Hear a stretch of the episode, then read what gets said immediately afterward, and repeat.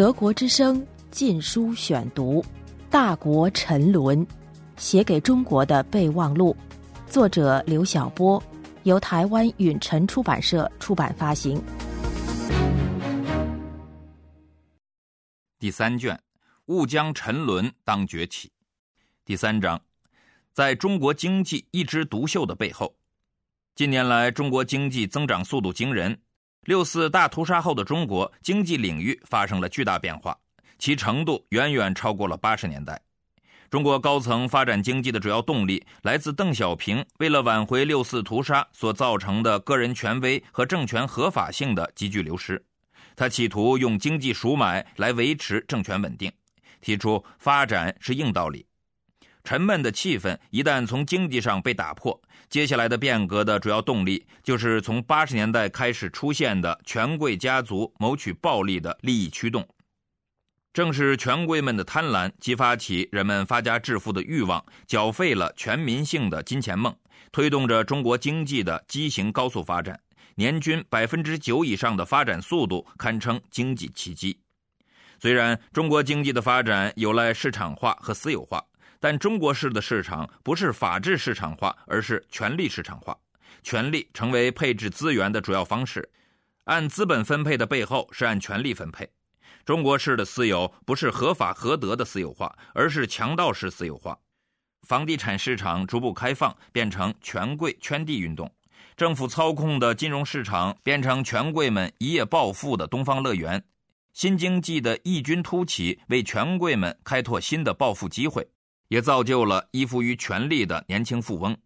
与此同时，国有企业改制过程中的掌勺者私分大锅饭，让太多的国有资产流入极少数权贵的口袋。那些高利润的垄断性行业也大都掌握在几个权贵家族的手中。中共政权的财政收入增长之快，不但远远超过 GDP 增长的高速，更是远远超过居民收入增长的速度。官权变得越来越财大气粗，以至于满世界撒钱。与此同时，中国权贵们的私人财产积累速度之快，可以让任何老牌资本主义国家的资本家们相形见绌。一夜暴富的金钱神话遍及中共权贵家族。中国式发展以无视个人自由权利和社会公益为代价，受益于这种高效率发展的阶层主要是权贵集团。平民百姓的温饱不过是残羹败叶。与此相对应的是，把生存权放在首位的畸形人权观，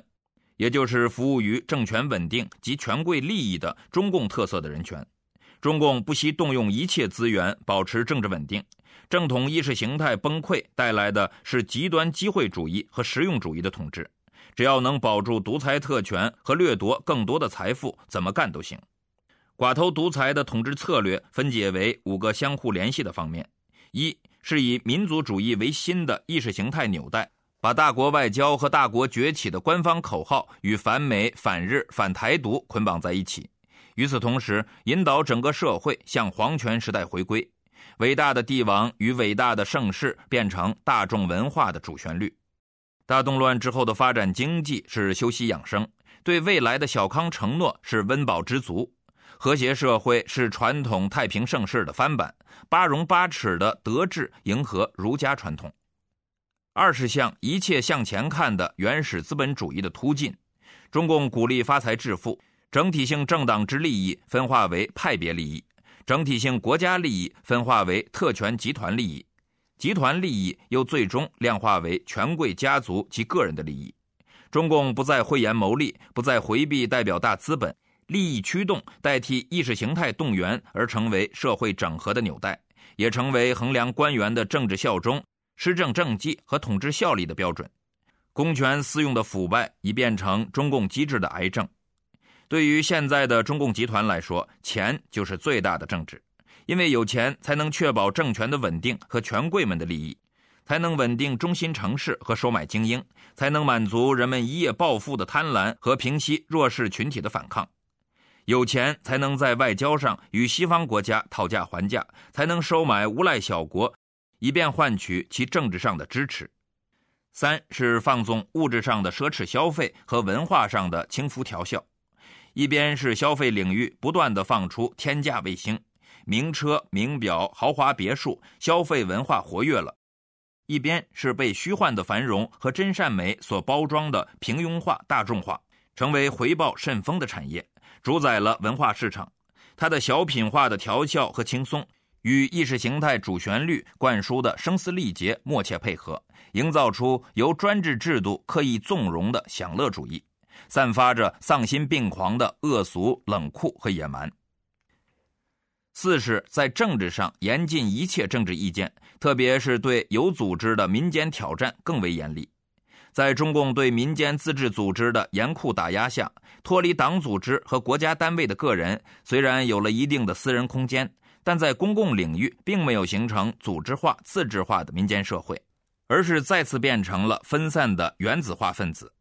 根本无法形成独立的组织化民间力量，也就谈不上与高度组织化的执政党和国家政权相抗衡。五是对知识精英进行利益赎买。六四后。中共对在八九民运中起到巨大作用的知识精英，先以血腥镇压恐吓之，继而以利诱诱惑之，很快就将知识界变成了屁股决定脑袋的犬儒。在内心深处，他们也许会拒绝现政权的意识形态，甚至鄙视现政权，但现实利益的大诱惑和恐怖政治的高风险，又让他们必须依附于现政权。在公开表态中承认和拥护现政权，积极向权力和资本靠近，不放过任何攀权富贵的机会，也不再讳言公开为权贵集团辩护，不再羞于自觉地充当资本化政权的意识形态化妆师。知识与权力与资本已经结成三位一体的利益同盟，也让知识精英迅速加入到发财致富的行列。所以，中国经济领域的巨大变化，表面上是广泛而深刻的，实质上却是跛足而肤浅的。其主要特征是量的扩大，而不是质的提升。随着经济的高速增长，社会生活和人性品质的综合品质并没有同步提升，道德水准、思想活力、社会关怀和公共参与都远远不如八十年代。中国正在向那种最坏的裙带资本主义狂奔。权贵们几乎是肆无忌惮地瓜分着由所谓的国有资产转化而来的党产，精英们几乎是毫无廉耻地为权力和资本辩护。八十年代，来自党内开明派、自由知识界、热血青年、有道义追求的民营经济界、民间持不同政见者等共同构成的推动政治改革的现实的和道义的合力已经消失。取而代之的是单纯的经济利益所驱动的单向经济改革，在这样的经济奇迹背后，是制度腐败的奇迹、社会不公的奇迹、道德沦丧的奇迹、挥霍未来的奇迹。不仅是经济成本和人权成本极为高昂的奇迹，更是社会综合成本难以估量的奇迹。二零零八年十月二十九日，德国之声禁书选读。大国沉沦，写给中国的备忘录，作者刘晓波，由台湾允晨出版社出版发行。